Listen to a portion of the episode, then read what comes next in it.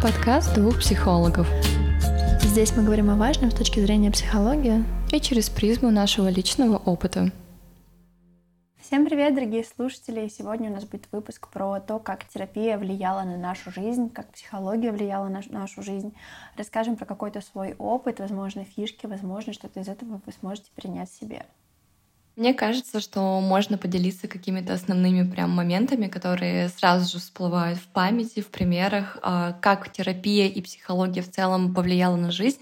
Почему опять-таки психология? Потому что мы не просто работаем как терапевты, как психотерапевты, но и постоянно погружаемся в научную литературу, постоянно читаем какие-то профессиональные книги и, соответственно, тоже наполняемся этим материалом и можем применять это где-то в жизни.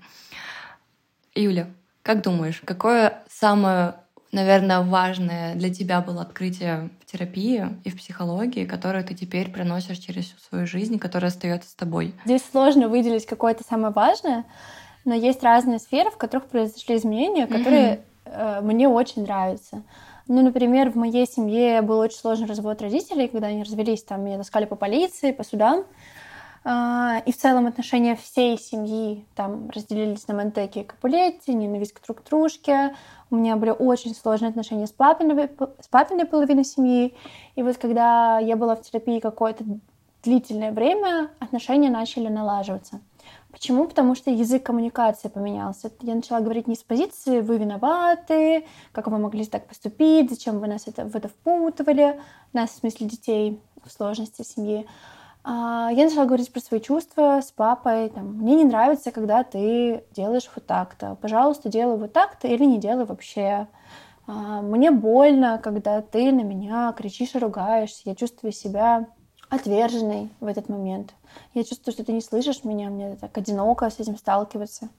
И через какие-то такие я высказывания отношения с папой правда улучшились. На это ушел не один год. Правда, это было очень долго, но условно точка А — это ужасные ссоры, крики и даже ну, насилие физическое — а, там, где от меня отказывались несколько раз. И вот точка Б — это когда я, любимая дочь, приезжаю в гости, сидим, болтаем часами, душевно, помогает, чем может, я помогаю, чем могу, и это как-то очень поддерживающее тепло. Вот, это какое-то такое самое показательное для меня, что э, как терапия повлияла на мою жизнь, хотя мы не всегда напрямую говорили про это. А когда ты начала использовать я высказывание в отношениях с папой, как быстро, возможно, твой папа начал иначе реагировать на твои слова, на твои разговоры с ним? Как это, интересно, происходило, если ты, конечно, можешь об этом говорить? Ну, вообще, мне точно кажется, что не сразу. На это уходила куча времени, куча текстов в WhatsApp просто размером с полотно. А, где я пыталась достучаться до него, он что-то говорил про меня, а, там было много обвинений. Короче, там было много этапов. Первый, наверное, такой был про обвинение друг друга, а потом, когда я начала говорить про свои чувства, как-то со временем он тоже переключился на чувства. Mm-hmm. И он начал слышать, что я говорю. Не просто что-то я сказала, что-то он сказал, коммуникации при этом нет, а именно слышать друг друга. Ну, от полугода точно. Ну, возможно, мне даже кажется, что это можно назвать быстрым процессом, потому что я вспоминаю свои истории, и у меня это длилось дольше.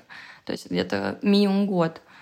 Ну смотри, э, это началось от полугода. Мы же спрашиваем, когда ну, начались да, изменения. Да, да, да, точно, да. Это никогда произошел супер классный результат. Супер классный результат, он формируется до сих пор, но в целом 2-3 года точно заняло. Было важно простить, во-первых, его за mm-hmm. все, что он делал, попросить прощения самой за что делала я, а, и с папиной тоже стороны восстановить это доверие было ой, как непросто. Показать, что я люблю его, несмотря ни на что, чтобы не происходило, он важный для меня человек. Он делал то же самое. А, защищал меня перед другими членами семьи. Что-то еще такое происходило. У нас до сих пор бывает сложное общение в каких-то моментах, там, когда он начинает говорить что-то про маму, или что-то еще, я прям, это триггерная для меня тема, я их не обсуждаю вообще. Я говорю, стоп. А, вот это, кстати, правило стоп тоже я внесла в наши отношения. Если до этого, до терапии я боялась говорить стоп, я не буду об этом говорить. Во время терапии я четко поняла, что у меня есть правило стоп, я могу не слушать, какие-то темы для меня могут быть болезненными, я могу останавливать его в этих разговорах. И сперва он жутко злился, все злились. В смысле, это не только по отношению к нему, это было бабушки, дедушки, мама. Бабушка постоянно меня называла страусом, который залазит в песок головой. Я говорила, да, страус. Интересная Хорошо. интерпретация, конечно. Да, то есть, ты знаешь, когда херачат вторую половину семьи, и ты такой, ну я не хочу про это говорить. Они такие, ну ты же страус, ты что, избегаешь правды? Кто тебе скажет правду, если не мы? А твой папа в твой адрес использует слово «стоп»? Это было не по каким-то темам, это, возможно, было, когда диалог накалялся. Uh-huh. Я как-то более эмоционально была, чем он. Он такой, так, стоп, давай, типа, сейчас остынешь, а потом поговорим. Угу. Меня это, конечно, бесило, но это давало мне время остыть. Интересно просто посмотреть на ситуацию, именно когда, например, ты говоришь стоп, да, и когда говорят тебе, и как ты на это реагируешь тоже. Потому что чаще всего разбирается односторонний порядок. Не, если говорить про обычную жизнь, ну, я, конечно, человечек, который э, может попытаться продавить границы, mm-hmm. не скрою. Но в целом я стараюсь так останавливаться. Если просят куда-то не лезть, то я такая, а, ой, все, типа, окей. Если там не супер что-то интересное, если это не супер близкий человек, который я знаю, что в целом может рассказать, угу. я могу попытаться продавить. Какое у тебя первое воспоминание или первое, наверное, изменение, которое ты отследила после терапии? Вот эта вот точка, когда ты, наверное, что-то попробовала сделать по-новому, оно сработало, и ты такая, боже, это можно иначе можно как-то по-другому. Ага, стало проще выбирать себя. Угу. Например, родственники что-то просят сделать, или хотят часто созваниваться, или что-то еще. Вот в общении с родственниками проще стало выбирать себя без чувства вины. Угу. Я имею право не хотеть полоть грядки. Я имею право приезжать э, домой не раз в три месяца, а раз в год или в полгода. Как-то вот это вот чувство вины и чувство стыда, оно со временем прям покинуло. Угу. Я стала гораздо свободнее, приявленнее себя вести при людях. Э, знаешь, какие-то базовые штуки. Я все время вспоминаю последнюю групповую терапию, на которой я была, где я могла поспать на группе, полежать, поесть. Э, конечно, контролируемо, но так в целом другие участники группы иногда говорили про то, что прикольно, что я так могу, потому что вот они, например, не могут себе этого позволить. Mm-hmm. И вот про это могут или не могут себе позволить, кажется, я могу сильно больше себе позволить, чем раньше. Вот, выбирая при этом какой-то свой комфорт. Мне кажется, это очень ценное приобретение в жизни, когда ты можешь спрашивать себя, как тебе комфортно здесь и сейчас, и ограничивать себя моментами от какого-то нежелательного контакта, каких-то нежелательных действий, для того, чтобы тебе сейчас было окей, нормально и хорошо. Это правда здорово. Ты сейчас сказала про группу, я вспомнила, что когда у меня была тоже группа на обучении по психологии, я первые... Группа была месяцев 10-12, и я, наверное, первые полгода действительно всегда включалась камера, я никогда не, знаешь, там не отходила, всегда все было ровненько я всегда старалась э, быть вот этим человеком, который не позволяет себе сделать паузу, отключиться, сделать что-то. Потом у меня начался процесс, когда я тоже и кушать уходила, и вообще в другом городе была, вообще чем-то занималась. То есть я была включена в группу, но если я понимала, что у меня на какие-то 10-15 минут я отключаюсь от процесса, я даю себе это время, так, сделаем перерывчик и вернемся. Это было, было окей, но на первых этапах мне вот действительно было очень стыдно. Я как будто бы себя винила за то, что так, Наташа, нет, у тебя есть вот три с половиной часа, ты смотришь сюда, и ты только тут. Только попробуй глаза отвести. Тебе это кранты. Вот. И с этим становится, правда, легче жить, потому что ты как будто бы уходишь от этого постоянного напряжения, от постоянных этих вот мыслей, навязчивых э, состояний, когда ты, господи, ну нет, нет, нет, тебя уже всего там перекашивают, но ты все равно сидишь, остаешься, потому что, ну, так принято. Угу. Кем только принято, непонятно. Вот это тоже интересный момент, что как будто бы у тебя есть какие-то представления о том, как нужно, и ты под них подстраиваешься, хотя по факту они нигде ручкой не прописаны. Ну, это какие-то, знаешь, социальные нормы от бабушек, дедушек. Вот у меня от бабушек, дедушек. То есть даже родители меня так не мучили, как бабушки, дедушки. Я, например, сижу со стулья, закинутой ногой на стул, и вот если бы была моя бабушка, она бы посмотрела на меня очень строго, и я бы сняла ногу со стула, если бы была рядом. Не говоря уж о том, чтобы спать на учебе. Ну, да, группа, про которую я рассказывала на учебной, она была очень долгая, то есть с утра до вечера ты сидишь в группе, вы общаетесь, это очень тяжело. Ну, то есть это не то, что я на два часа пришла и еще там умудрилась поесть и, и поспать. Это было в течение суток. Вот. Слушай, а у тебя, э, хочется тоже спрашивать, какие у тебя были изменения, вот такие самые первые, которые ты ощутила? Которые ты такая, о, новая функция. Новая функция разблокирована. На самом деле, когда у меня разблокировалась новая функция, мне было очень больно, потому что благодаря терапии, начнем с того, что сначала, да, я пошла учиться на психолога, а потом пошла в терапию.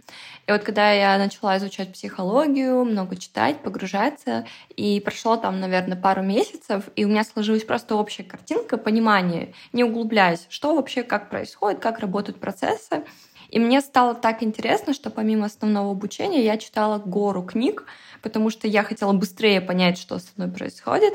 И когда я поняла, что на самом деле я действительно сама себя загнала в какие-то рамки, подстраиваясь под других людей, а, прощая людям то, что вообще ни один адекватный человек не простит, а, я словила такую волну стыда, агрессии на себя, злости за то, что я позволила с собой так относиться. Вот у меня, наверное, был такой переход болезненный, что я сильно себя винила за то, что ну как я могла так позволить с собой обращаться? Ну почему я тут не ушла? Почему я тут не сказала? Почему я молчала? И самое наверное, трансформационное для меня было, когда я нашла ответы на эти вопросы для себя, приняла их и начала внедрять новые. Естественно, конечно, когда ты начинаешь ставить себя в приоритет, то начинаются какие-то негативные реакции со стороны окружающих. У меня это одновременно проявлялось сразу в нескольких сферах. У меня это проявлялось в отношениях, в дружбе и с родственниками. Все началось одновременно. Я, видимо, потому что начала сразу на всех распространять. Но больше, конечно, всего это повлияло на отношения, потому что раньше, например, я позволяла с собой обращаться по-разному, я могла терпеть э, и шутки какие-то, которые не смешные, которые, наоборот, делают тебе больно. Ты такой, ха-ха-ха, да, смешно, но внутри тебе очень-очень грустно, и как бы и одиноко от этого становится. И, наверное, в отношениях я ощущала себя каким-то котенком, которого подобрали на улице, и чтобы он тут жил, тебе нужно жить по правилам другого человека. И это было очень больно. И когда я поняла, что так, мне так больше не нравится, так больше не хочу ничего пробовать, естественно, мне начали говорить, что я стала какой-то не такой доброй, я стала не такой наивной девочкой. Ты раньше такой наивненькая была, добренькая девочка. И ты понимаешь, что да, я такой была, но вы этим всем пользовались. Поэтому вам было удобно, и вам было хорошо. И вот только-только у меня начали зарождаться, знаешь, вот эти вот... Э, я начала как потихонечку ступать на лед, пробовать. Могу я тут сказать нет? Могу я тут от, э, отказать? Могу я тут поставить свое дело превыше дела другого человека? И, конечно, когда ты сталкиваешься с агрессией, с злостью со стороны противоположной, я это все проходила вместе с психологом. То есть, когда я начала вот именно уже действовать, я делала это вместе с терапевтом, потому что иначе я бы меня бы снова задавили. Я понимала, что я была настолько хрупким внутри человеком, мне было достаточно легко задавить, сломать. И когда ты начинаешь на этот хрупкий лед ступать, тебе нужна поддержка. И у меня была поддержка в виде психолога, мне это сильно помогало. И вот такими маленькими-маленькими шагами все дошло до того, что, например, от девушки, которой делали очень больно, которую юзали, а, я перешла в состояние, когда меня носят на руках, когда человек вообще души не чает, когда ценит, самое важное, ценит каждое мое действие, ценит все, что мой вклад, мои подарки какие-то, которые я делаю. И на самом деле это история, когда благодаря терапии я, находясь в одних и тех же отношениях, перешла из стадии сильнейшей созависимости, абьюзивности в здоровые реально здоровые отношения. И это вот, наверное, главное достижение терапии. Знаете, вот эта точка А и точка Б, на которую ты смотришь, это как будто абсолютно, во-первых, что тут два разных человека, разные отношения к жизни в целом у обоих, что здесь это абсолютно разные люди. И если меня столкнуть с той Наташей, которой было 19 лет, которая только вступила в отношения, которая ничего не понимала даже о себе, и как вообще можно, как нельзя с ней, я бы, наверное, заплакала, потому что я не понимаю, как так можно было. И вот, наверное, для меня это было главное достижение терапии. Конечно, кто-то может сейчас очень странно подумать о моем выборе, но это мой выбор, и он не оценивается. Это мои, так скажем, а, решения. Это та история, в которой очень много подтекста, контекста, звездочек, мел мелкого шрифта и так далее. И я ни в коем случае не хочу, чтобы это было под градусом осуждения. Это именно то, как благодаря терапии я начала работать над собой, я начала ставить свои рамки, свои границы, я начала действительно уважать себя в первую очередь и выбирать, потому что на самом деле, вспоминая какие-то оскорбительные, наверное, ситуации, не только в отношениях, но и, но и с друзьями. С друзьями тоже очень много было и предательств, и какого-то юзания, то есть это все было параллельно, почему я озвучила, что это во всех сферах сразу пошло. Мне друзья тоже говорили, что какая-то не такая стала. Раньше была добрее, лучше, помогала, там все дела. Вот. И когда это все начало меняться, в любом случае ты откатываешься назад, вспоминаешь, анализируешь, вот даже как сейчас, я понимаю, что да, я не снимаю ответственности за какие-либо поступки этих людей, но и я выбирала оставаться там каждый день. Это нужно учитывать, потому что я не могу сказать, что так, ну вот он меня заставлял, они заставляли с ним дружить. Нет, это был мой выбор. Это я оставалась, я так э, чувствовала, я понимала, что я разрешала с собой так обращаться. Это правда, которая может быть далеко неприятной. И я через это прошла. И, наверное, вот это было моим самым главным изменением за момент терапии, потому что в этих отношениях я выросла как человек, как личность именно. Я обрела какие-то опоры, даже благодаря, возможно, каким-то негативным ситуациям, но все равно, честно, для меня эта история, которая идет уже долгие годы, и сейчас я, наверное, поистине счастлива. Все, что происходит, как я себя чувствую, как я себя ощущаю в отношениях, как э, действительно твои личные изменения влияют на отношение других к тебе. Это просто лучшее, что может подарить терапия на самом деле. Вот. И в отношениях с папой у меня тоже был момент, когда говорила о том, что вот это вот тебя не слышат, вы друг друга не слышите, накаляется градус. У меня было то же самое. И на самом деле я пыталась достучаться именно вот этими я сообщениями, чувствами. У меня ушло год-полтора звонков, а, когда, например, начались а, какие-то политические вопросы в мире, я сразу останавливаю, говорю, я не буду на эту тему говорить, я не хочу ругаться, у тебя своя позиция, у меня своя позиция. И до сих пор, когда, например, папа мне звонит, говорит, начинает выражать свою позицию по поводу происходящего, я всегда говорю, так, нет, а, если ты хочешь с кем-то поспорить, у тебя есть друзья, мама, я не буду у нас разные позиции, ты меня не слышишь, я не слышу тебя, я не хочу вовлекаться. И вот э, до этого этапа это тоже, знаешь, такой минимум год ты пытаешься научиться говорить, во-первых, человеку, своему папе, что пап, я люблю тебя, но я вот это не готова обсуждать. Ну вот это мне неприятно, это мне больно. Я встречала очень интересную реакцию. У меня папа, во-первых, он не умеет извиняться, это прям для него тяжелый период был. И, наверное, этим летом, то есть прошлым летом, у меня случился самый важный диалог, к которому я шла долгие свои десятилетия, наверное, все свои жизни, все, что накопилось. А, я сказала папе о том, почему у меня порой бывает агрессия к нему, почему я порой приезжаю домой не раз в неделю, как мне просят, то есть для понимания, у меня родители живут за городом Екатеринбурга. Я живу в пригороде Екатеринбурга. А, но я вижу родителей раз в три месяца. Я не езжу, потому что у меня есть до сих пор какие-то обиды, и я туда поеду только если я этого захочу поистине, чтобы не было агрессии, не было скандалов. Но созваниваюсь с родителями каждый день, мы с ними переписываемся, то есть это такое общение. Ого. Да, оно комфортное, и мне окей, и им приятно, им хорошо, я знаю, но... И тогда вот летом в этом разговоре папе сказала, что у меня агрессия по таким-таким-то причинам, а, я, мне это больно, и пока у меня это не устаканится, я не могу чаще видеться, потому что у меня просто начинается ну, эмоциональная реакция, а я не хочу вас задеть, потому что эмоции мои от боли, которая была причинена в подростковом возрасте, в детстве, а сейчас это другая история — и я просто могу откатиться и сагрессировать. Я не хочу ни вас обижать, ни самой вот в это все погружаться. И только после этого, наверное, я услышала «извини» от папы искренне, хотя я не просила этого делать. Я ни в коем случае вообще. Я просто говорила о том, что я чувствую. И это было вторым важным моментом моей терапии. И это совпало, знаешь, с тем, когда в наших отношениях с молодым человеком настала та гармония, та, те скучные здоровые отношения, а, это совпало на тот период, и у меня как будто, знаешь, вот по ощущениям, а, представляете, как будто вот камень в горле у тебя сидит, и второй камень добивает. Вот эти вот два камня тебе мешают дышать. И они просто ушли. И вот мне было так легко, и сейчас у меня, конечно, появляются тоже моментами и злости, агрессии в каких-то взаимоотношениях с родственниками особенно, потому что никто не принимает мою, мой стиль жизни, так скажем кроме родителей, естественно.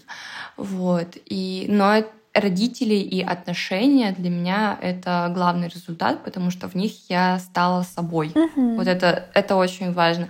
Я не знаю, как э, все это будет поворачиваться в будущем, вообще как это все будет. Меня не интересует на самом деле, потому что я живу здесь сейчас, и меня я радуюсь тому, что благодаря вот всем этим сеансам психологии, и куче книг, которые я перечитала, просто я не знаю сколько, миллион, наверное, и лекции, и научные статьи, и все это дало результат, потому что я в какой-то степени, во-первых, начала себя лучше понимать, отслеживать, что я чувствую, что я думаю, а, как у меня какие у меня поведенческие паттерны устоявшиеся, потому что во мне тоже было столько всего, язвительного на самом-то деле. И когда ты вот в это все окунаешься, ты начинаешь, во-первых, себя принимать, вот это тоже. Перед тем, как другого человека начать видеть таким, какой он есть, ты сначала в себя заглядываешь. Вот. И, наверное, для меня это были два основных момента в моей жизни, когда я смогла отпустить и простить родителей за то, что было там в период с 11 до 17 лет, потому что это было достаточно тяжелое время эмоционально и психически, и простить своего молодого человека, потому что при условии даже всего, что происходило, выстроить действительно опять доверие, которое даже лучше, чем было вообще в самом начале, до всего вообще все, всего, что происходило. И пусть кто-то скажет, что я а, не такая, и все это неправильно, но я наоборот горжусь этой историей. Вот для меня это, я не знаю, как это объяснить, для меня это победа над собой. Слушай, это прикольно, потому что вот я думаю про себя, я бы сбежала. Я бы сбежала при малейших сложностях. Я и так избегающая mm-hmm. в большинстве паттернов э, близости. Это, кстати, тоже я потом про это расскажу. И вот я думаю, что ты молодец, там столько силы, там столько упорства, труда, ну прям молочинка. Это знаешь, э, я когда... Я редко кому вообще рассказываю, у меня только, наверное, одна основные вот так люди, с которыми я общаюсь, подруги, и то они не все знают, потому что какие-то моменты было стыдно говорить, что как будто бы ты сам, ты, ты это сам сделал. Но по факту все, что происходит, ты это делаешь сам. И когда ты еще с этим остаешься один на один, и вот, наверное, знаете, вот это самый важный момент, поддержка психолога была в этом, что я никому не могла рассказать, что происходит из близких, потому что мне было стыдно. А психолог, он для меня был как а, внешний такой фактор, внешний человек, который никак не касается а, моих людей, он с ним не знаком, и мне было в этом комфортно высказаться. И когда мне сказали, что это нормально, ты научилась любить так, и сейчас ты будешь учиться любить по-новому. Господи, это было самым освобождающим для меня, чтобы не винить э, себя за какие-то грешки, за какие-то неосознанные неправильные решения и так далее. И действительно сейчас, наверное, я научилась просто иначе любить и себя, и человека. И вот это для меня, господи, у меня аж мурашки пошли. Я обожаю. Вот это мое самое главное изменение в действительности. Это, конечно, вау. Впечатляет, правда. А, ты там, пока говорила про отношения с папой, я услышала, что разблокировалось чувство, э, чувство злости вообще uh-huh. к родственникам. И это тоже отдельный вообще пласт, про который мне важно говорить, потому что я в терапии, во-первых, я смогла злиться, выражать эту злость, во-вторых, предъявлять ее тому, кому она адресована. То есть не просто обидеться, там проглотить, промолчать, ну, я не знаю, просто чтобы как-то не обострять ситуацию. Нет, я научилась говорить про чувства, причем говорить так, чтобы это не ранило другого, но изменяла ситуацию. Mm-hmm. Это прям очень важно. А, и как-то вот это очень помогло в отстаивании своих границ, в, в обособленности, в сепарации где-то. Плюс у меня есть родственники, с которыми я приняла решение вообще не общаться. Это не самые близкие родственники, там один дядя есть, и у нас просто с ним очень разные ценности. Он очень глубоко верующий человек, он принадлежит к определенной группе людей. В общем, не знаю, как это сейчас сказать, обезличенно, чтобы не получилось. Не суть. Мгм. В общем, у него были ко ко мне какие-то требования. Например, там, закрывать ноги перед мужчинами, чтобы я не была там в шортах или в юбках. То есть, если юбка, она должна быть в пол, надевать платок, носить крестик, что-то еще. И я вот думала всегда, что, ну, как бы, это, конечно, очень интересно, но вы мне даже не ближайший родственник. Почему вообще ко мне такие требования есть? Или там, когда приходили в его дом, нужно было убираться, помочь навести порядок. Или там, например, женщины сидят за отдельным столом, чем мужчины. Ну, в общем, есть много штук, которые прям с моим внутри ощущением очень сильно расходятся. Мгм. И когда я просто приняла решение не контактировать. И сперва там со стороны родственников было такое, ну, может, съездим, ну, может, сходишь, там вот этот человек приедет, там выйди, поздоровайся. Потом как-то все вроде смирились с тем, что вот у меня есть такой выбор, и я его совершаю, что я имею на него право. Вообще вот это чувство злости к родственникам, оно же табуируется с детства. Злиться Да. нельзя, в смысле ты злишься, там манипуляции какие-то, типа если ты злишься, то ты плохой.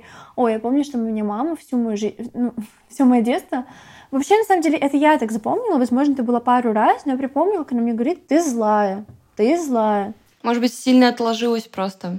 Может быть, потому что когда я ей это говорила, ну, в взрослом возрасте спрашивала, зачем она это говорила, она такая, ну, типа, нет, не говорила. Или, ну, потому что ты злая. Короче, там что-то было такое. А я не была зла, мне просто с детства, в принципе, были хорошо выстроены эти границы, что я Мгм. буду делать, что я не буду. А, разрешить себе быть злой — это такое разрешение, которое сильно облегчает жизнь.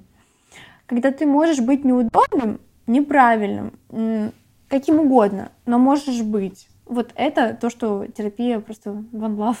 Да, вот ты про родственников сказала о том, что есть какие-то установки, что ну все равно это одна семья, нужно со всеми общаться, даже если а, твои ценности могут порой вообще идти в разрез с ценностями другого человека, неважно, твоя семья по крови там и так далее, ты должна это все ценить, во-первых, и быть с ними.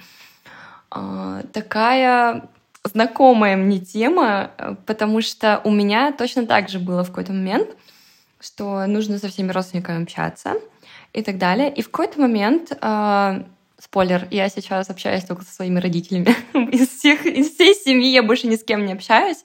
У меня, к сожалению, бабушки и дедушки ушли э, рано очень, поэтому у меня осталась моя семья, мама, папа, брат. Я общаюсь только с ними. Э, до момента перехода, когда я перестала со всеми резко общаться, или со мной перестали резко общаться, пока я для себя не решила, как это было правильно, но неважно. А, у меня тоже была вот эта вот установка, что ну это твои дядя и тетя. Должна их слушаться, должна соответствовать их требованиям, ты должна делать то, что они тебе говорят, иначе они на тебя косо посмотрят. А, и в итоге вчера я разговаривала с папой, как раз-таки у нас был разговор, и он заезжал там по делам к нашему, к моему дяде, и решил поговорить с ним, рассказать о том, что вот, у меня там дочка подкаст делает, вот она вообще молодец, психология, там, у нее там клиенты, она счастливая, сейчас еще там проектом занимается. А что ответил дядя? Да как маленькой такой девочке, неопытной, у которой нет ни знаний, ничего, вообще может кто-то к ней ходить, доплатить. Да вообще психология такая фигня. Ну, типа, ты же понимаешь, ну, он обращается к своему папе, Андрей, ну ты же понимаешь, что у тебя дочь занимается херней. А у меня папа сильно отстаивает меня перед другими, как моего брата, в этом плане прям все окей. И он мне рассказывает историю говорит, ай, я так смеялся внутри, потому что это просто нечто. А у моих родственников э, есть позиция, что, как-то мы уже затрагивали это тоже в одном из подкастов, что если ты занимаешься психологией, то ты, если у тебя все круто получается, ты обманываешь. Если не получается, мы же говорили, на завод надо. Вот. И поэтому интересно, что все мои родственники действительно воспринимают меня как э, человека, который пошел не по тем правилам, который идет против против, в скобочках, семьи, установок семьи, что вот она занимается не чем-то нормальным, вот она тут вольная у тебя подневольная, в офисе не работает, живет как хочет, что она вообще делает. И у меня папа мне вчера сказал такую фразу, знаешь, с такими людьми тебе точно общаться не надо, но это хороший маркер, что ты двигаешься в правильном направлении. Я такая, Боже, это точно, это действительно так. И вот э, к вопросу о том, что не общаться с родственниками, я задавалась папе, ну, задавала папе этот вопрос, говорю, это все нормально, что я не общаюсь с ними? Папа говорит, а почему ты с ними должна общаться? Они тебе, ну, может быть, и родственники, но ты их не выбирала. И это так освобождает от того, что вот, это, вот этой вот тоже социальные нормы какие-то, что родственники, даже там десятого поколения, ты со всеми общаешься, несмотря на то, что не могут тебе причинять боль, могут как-то оскорблять. Да. А ты такой смотришь и думаешь, так, ну, ребят, мне это не подходит. Вы либо соблюдайте границы, либо до свидания. И, к сожалению, мои родственники выбрали другой путь. Ну, я не сожалею об этом, вообще ни капельки. Мне комфортно со своими мамой, папой и братом. Uh, у меня есть там еще троюродные сестра и брат, с которыми я могу тоже хорошо общаться. И вот как раз тот дядя и тетя меня поддерживают, а все остальные, ну, ваш выбор. Опять-таки, это вот uh, в терапии ты понимаешь, что если человек тебя не выбирает, то ты его тоже не пойдешь, не побежишь за ним, ты не будешь его выбирать. Ты выбираешь себя, свой комфорт. Если это болезненно, до свидания. Если это окей, пожалуйста. Я всегда ко всем говорю, я не против общения, но если в мой адрес летят вот такие заявки, знаешь, одна тетя, короче, мне как-то позвонила моему папе и говорит, Андрей, а ты можешь за своей дочкой следить как-то лучше? Она вообще у тебя наркотиками балуется, и вообще у нее парень наркодилер. Я такая... Что? Это был 10 класс. Я такая, интересно.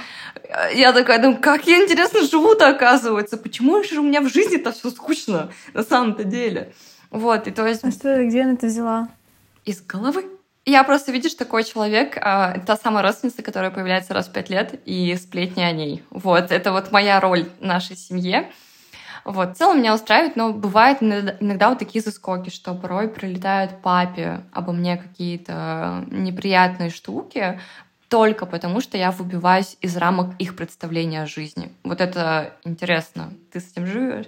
Да, и вот тут про злость тоже, которую ты говорила, у меня злость на родственников была сильно табуирована. Я вообще не могла... Ну, то есть я на них злилась, но не могла высказать вообще ничего. Ну, как бы нельзя же. Ну, это же твои родственники.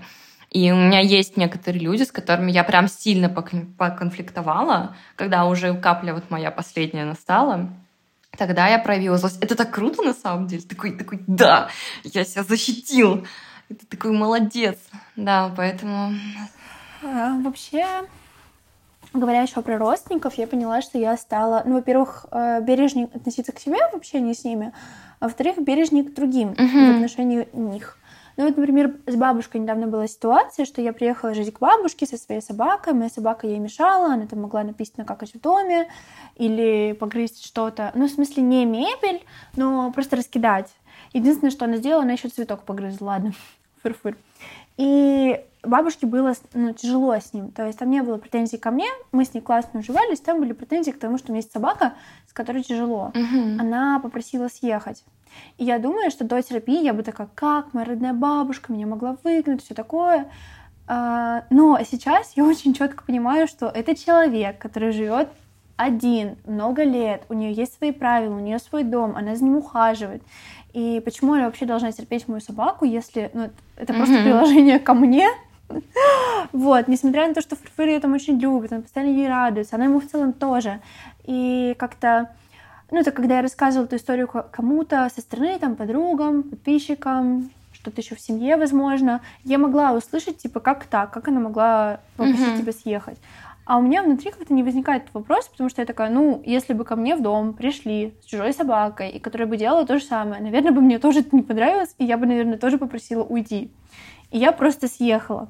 И вот это понимание другого через примирение его роли, этому, кажется, я тоже училась в терапии в терапии, в психологии, в целом вот в этой uh-huh. штуке. Но опять-таки примерять роль другого хочется не всегда. Например, в отношениях с мамой у нас очень хорошие отношения, но когда я была дома, я ненавидела мыть посуду. Я не знаю, в чем было дело, почему именно там, именно в, то, в той квартире. Я прям ставила тарелку и уходила. И мы постоянно из-за этого ссорились. И я знала, что ей, типа, не окей. Я говорю, давай я буду мыть полы, выносить мусор, делать что угодно, но это посуда, я не могу. Uh-huh. И я бы знала, что я мешаю так маме, но нам приходилось договариваться. Скорее, мне приходилось продавливать, а ей как-то принимать. Договариваться тоже, тоже можно, это тоже нормально. И вот ты говоришь, применять роль другого человека не всегда хочется. А, и мне почему-то захотелось добавить, что в некоторых моментах и порой это не нужно. не знаю, насколько это правильно, неправильно, но иногда бывают ситуации, когда и не нужно ставить себя на другое место, оправдывать там какие-то другие поведенческие там проявления. Все зависит от контекста ситуации. Мне еще хотелось поговорить, знаешь, про то, как терапия или психология повлияла на мои отношения с людьми. Угу. Не в смысле с родственниками, а с остальными людьми в моей жизни. И вот тут прям прикольные изменения произошли, потому что а, остались только те люди, с которыми реально классно. Те, с которыми были, было какое-то напряжение, они ушли. С одной стороны, когда они уходили, было грустно, с другой, я так рада, что это произошло, потому что сейчас какие-то все понимающие, с которыми можно поговорить про чувства, можно сказать, слушай, а не делай так, пожалуйста, делай вот так, и они реально перестанут. Угу. И вот это влияние на окружение а, через терапию у тебя как такое прослеживается? У меня прослеживается с э, подружками. Да, это сто процентов. А у меня тоже отвалилось энное количество людей после этого. Но это естественный процесс, потому что ты начинаешь смотреть на все происходящее уже с другой точки зрения, с пониманием, а что вообще происходит, что человек делает, что, возможно, ты делаешь. Вот. И сейчас я абсолютно спокойно могу и про чувства тоже поговорить, и поплакаться, и поныть, и вот все эти моменты, сказать, э, что так мне не нравится. У меня есть э, одна девочка, подружка моя, с которой мы вдвоем до сих пор учимся говорить о чувствах. Это так интересно, что ситуации у нас повторяются. Например, в каждой ситуации у каждой свой собственный триггер. И каждый задевает по-своему. И это так э, здорово, что мы не бежим от этого, а мы прям проговариваем. Мы пытаемся понять, что вот ее задело, как я ее, как мои слова ее задели, да, чтобы я понимала. И что она, возможно, могла сказать не так, в какой-то не такой форме, грубой, еще, знаешь, там приходит текстовое большое сообщение, и тебе кажется, что человек поступает очень грубо, текст такой, а на самом деле за этим стоит что-то другое. И вот это важно, когда вы не бежите опять-таки в контакт, а идете туда вместе и слушаете обе стороны. Вот это прям действительно для меня важно. С одной девочкой мы до сих пор еще учимся, вот, а в основном все классно. Вот. Ну и плюс э, мы с тобой тоже общаемся, вот как по подкасту, всегда, если что-то возникает, мы можем поделиться чувствами, можем сказать так, тут вот, мне кажется, да, поговорить, обсудить, и без какого-то осуждения, оценивания это всегда помогает. В этом больше силы, это как-то без осадка внутри остается, вы это все вытаскиваете на поверхность, и с этим легче, просто легче жить, легче дышится, легче двигаешься куда-то, там, не знаю, в каком направлении, неважно, то есть тебе просто становится легче.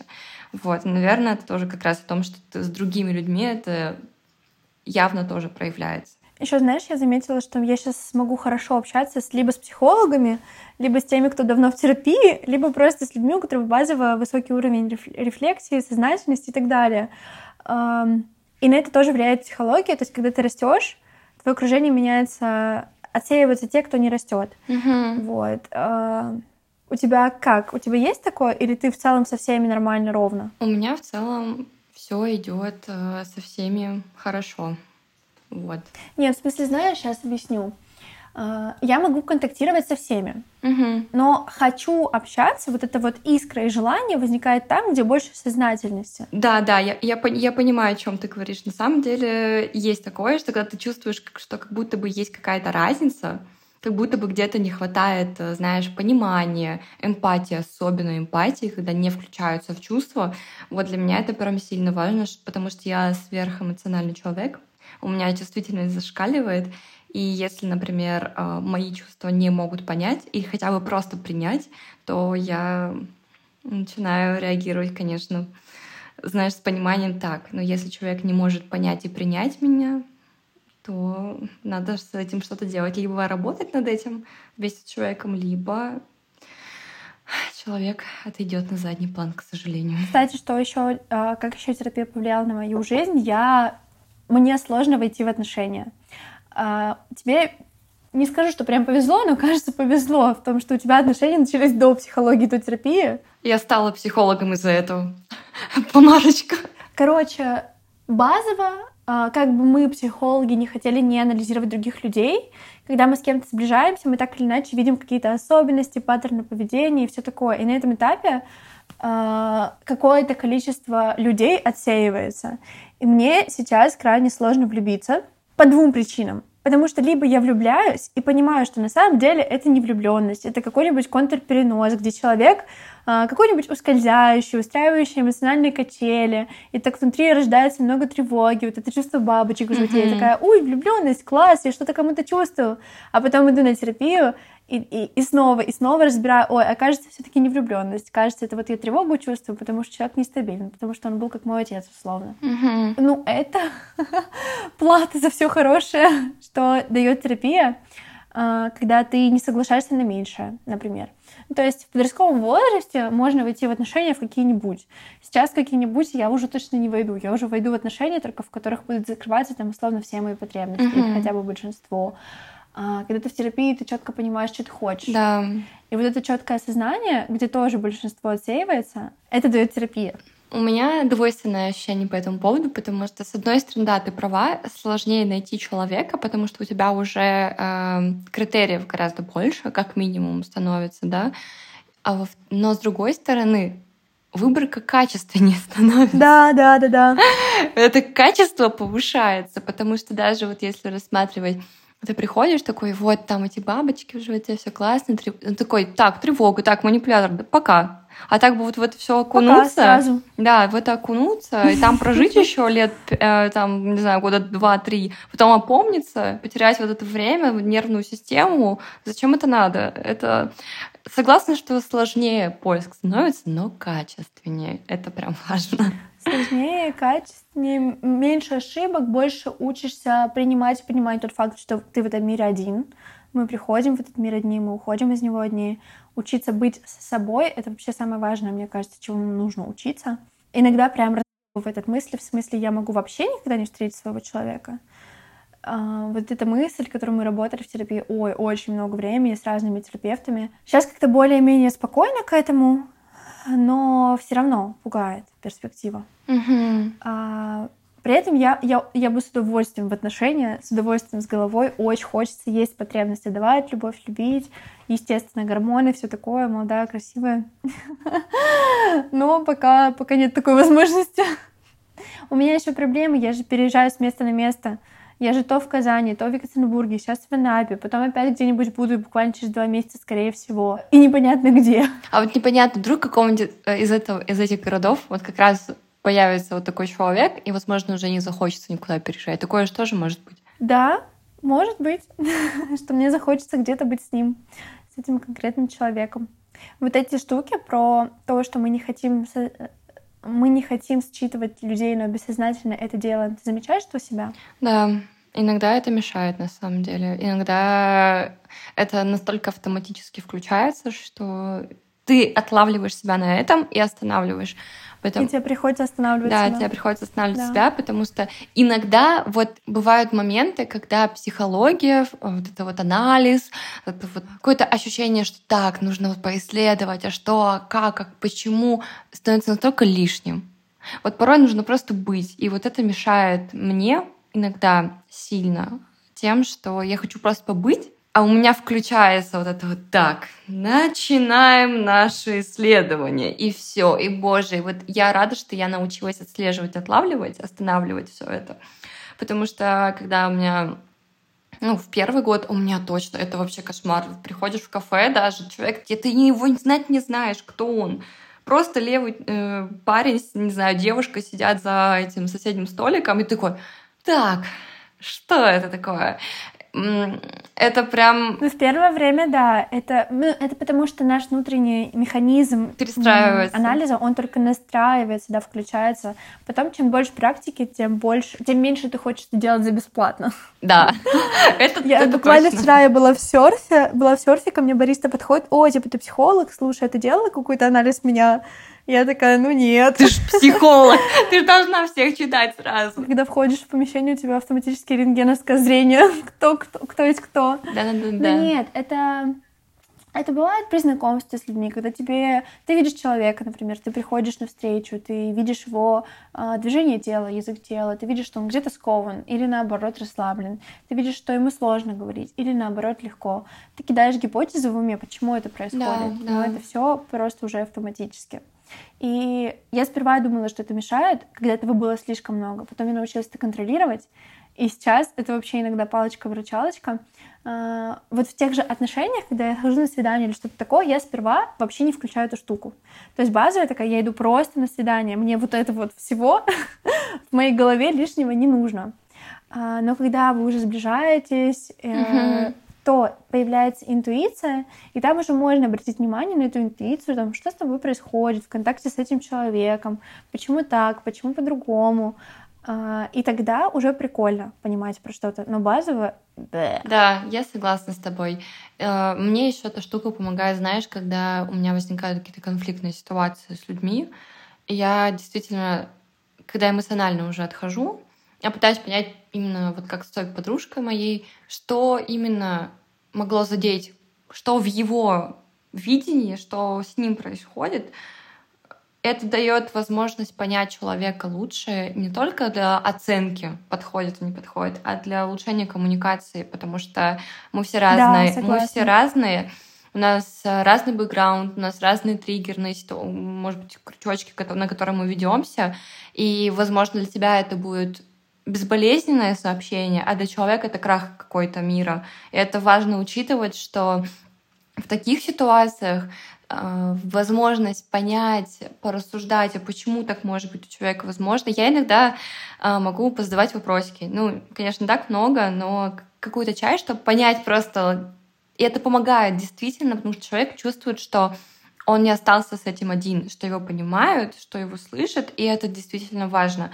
Вот в таких моментах это просто must-have для меня. Я живу с этим, радуюсь что, тому, что этот инструмент есть у меня. Вот. Вообще, вот это вот навык э, поанализировать мне сейчас очень помогает в отношениях с бабушкой, особенно когда мы жили вместе, uh-huh. потому что, ну, бабушка уже человек в возрасте, у нее свои устои, свои какие-то штуки, там, например, когда внуки или когда выйдешь замуж. И раньше меня ужасно раздражали какие-то ее такие вопросы или про то, что она говорит, что у меня есть какой-то лишний вес. А сейчас, когда я училась психодраме, кстати, там же обучают э, выходить из своей роли и входить uh-huh. в роль другого человека, пытаться по- прям почувствовать, что у него внутри, примерять роль. И мне, короче, прям помогло, потому что я такая, а, ну, кажется, вот это она делает из тревоги. Ей тревожно, что мой лишний вес может быть причиной каких-то заболеваний. Uh-huh. Она же еще и врач. А, у нее сахарный диабет, она знает, что у меня наследственный сахарный диабет, скорее всего, когда-нибудь там будет, если не буду следить за питанием. Она тревожится. То есть, а, если с моей стороны это выглядит, как она пытается меня упрекнуть, uh-huh. то с ее стороны ее там кроет тревога внутри ее там разрывает, и она пытается, типа, сделать хоть что-то, просто не знает, как это сделать более грамотно и делает хоть как-то.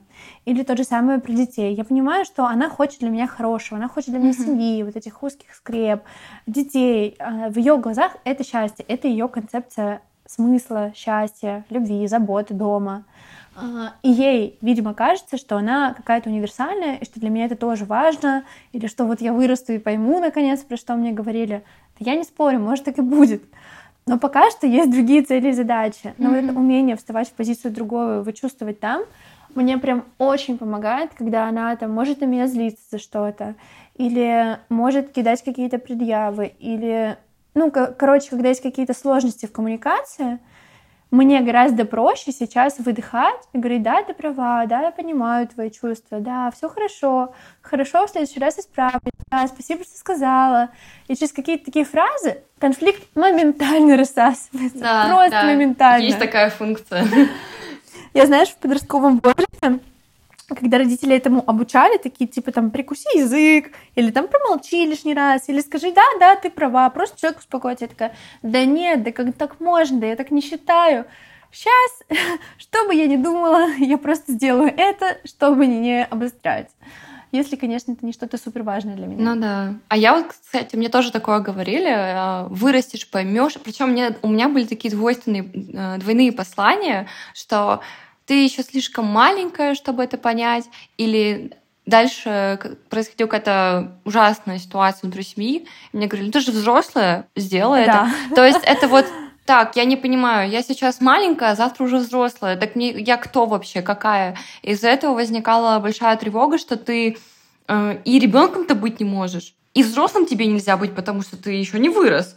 И как бы ты кто? Вот. И у меня была такая штука, что тоже вот вырастешь, поймешь, или не умничай. Вот, не умничай, эта фраза, а, благодаря которой я долгое время боялась а, делиться своими знаниями, которые у меня есть, потому что мне было страшно, что этого недостаточно, что я все равно буду тупой, что я не умная еще, что я не доросла.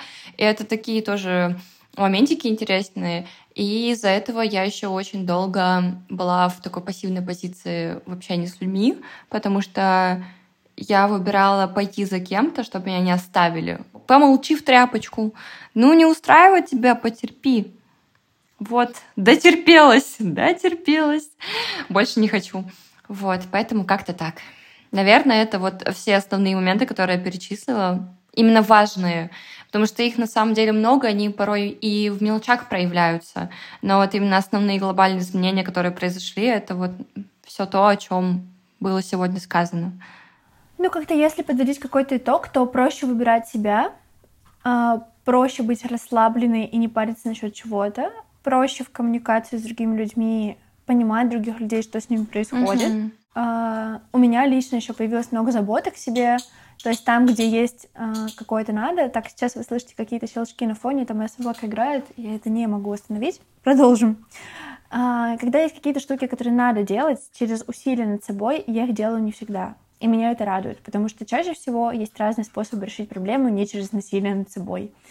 А, и вот это а, помогает и делает жизнь легче. А, кстати, знаешь еще что? Во время терапии я превратилась в ту самую зожницу, которая вовремя ложится спать, не курит, не пьет, между клубом и поспать выбирает поспать. Сейчас еще и правильное питание подключилось.